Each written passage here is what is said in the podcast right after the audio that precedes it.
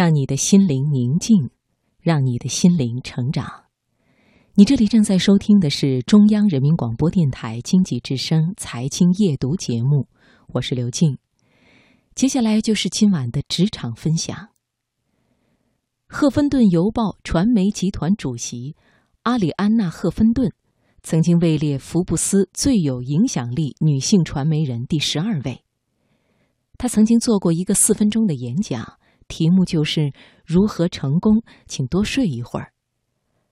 阿丽安娜在接受《新周刊》记者的邮件采访时，再次讨论了睡眠与成功之间的关系。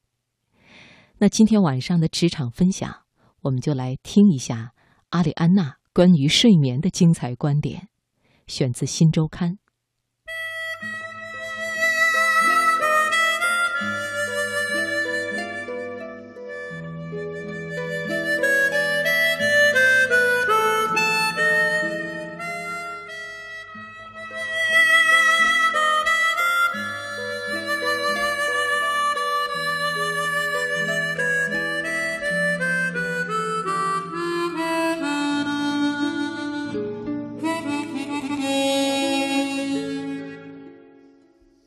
二零零七年的四月让我印象尤深，因为过度疲劳，我昏了过去，头撞在桌子上，颧骨被撞坏，眉毛上缝了五针。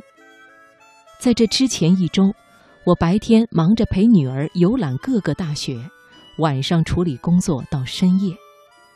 旅行结束后，我半夜从机场回到家，又在早晨五点钟起来为 CNN 的节目做预录。工作结束后回到家，过了一小时，我就开始感觉到浑身发冷。接下来我知道的事情就是，我满脸是血，躺在地板上。是的，我倒下时，你可以说我的大脑是在无声地喊着要睡觉。醒来后，我想给更年轻的自己一条非常简单的建议：多睡一点儿。你就可能更高产、更有效率、更享受生活，但是非得等到缺觉，让我把自己狠狠地撞在桌子角上，我才认识到这一点。之后，一度远离我的睡眠又重新回到了我的生活中。我对睡眠这回事着了迷，对他研究的越多，我越感觉到睡眠堪称未来的重量级话题，特别是对于女性。女人们正在社会的所有层面大踏步前进，尤其是在工作领域。但是我们还拥有一个天大的谬论：想拥有超人级别的生产力吗？别睡觉，这对女性的伤害尤其大。平均来说，单身工作女性以及职场母亲的睡眠时间，要比最少睡眠时间七个半小时还要少半个小时至一小时。美国睡眠基金会曾经做过一个关注女性睡眠习惯的调查，结果是，有学龄子女的职场母亲，工作日的每晚睡眠时间都不足六小时。在美国的办公室文化中，不睡觉在某种程度上等同于力量、动力以及奉献精神。在主宰很多办公室的男子气概俱乐部的氛围下。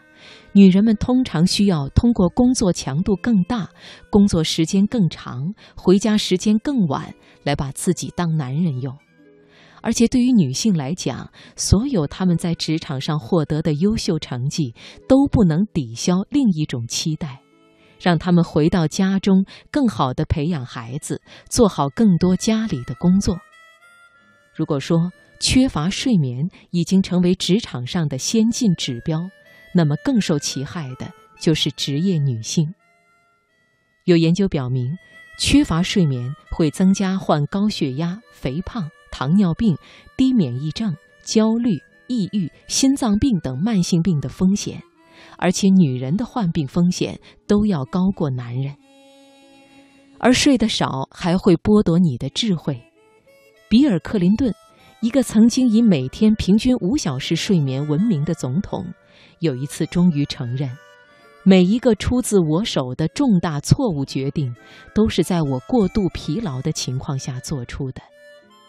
哈佛医学院的医生已经得出结论：缺乏睡眠是导致埃克森瓦尔迪兹号漏油事件的重要原因，甚至是关键因素。睡眠缺乏会损害你的关联记忆能力，它被大脑用来连接信息，以形成清晰事实。它能让我们看清全景，还能让我们用创造力驱动灵感，去更好地解决问题。在演讲中，我曾经说，在华盛顿，如果你想跟人约在八点吃个早饭，那么对方很可能是这样回复你的：“早上八点对我来说太晚了，我可以打一局网球，完成几个会议电话之后再跟你碰面。”这让他们觉得自己特别忙碌，特别高效。在美国，这算是普遍情况。尤其是我近期居住的两个城市纽约和洛杉矶，主流文化总是告诉我们，一周工作七十个小时好过六十个小时，每周每天二十四小时都被插上插头，就是社会对我们的期望。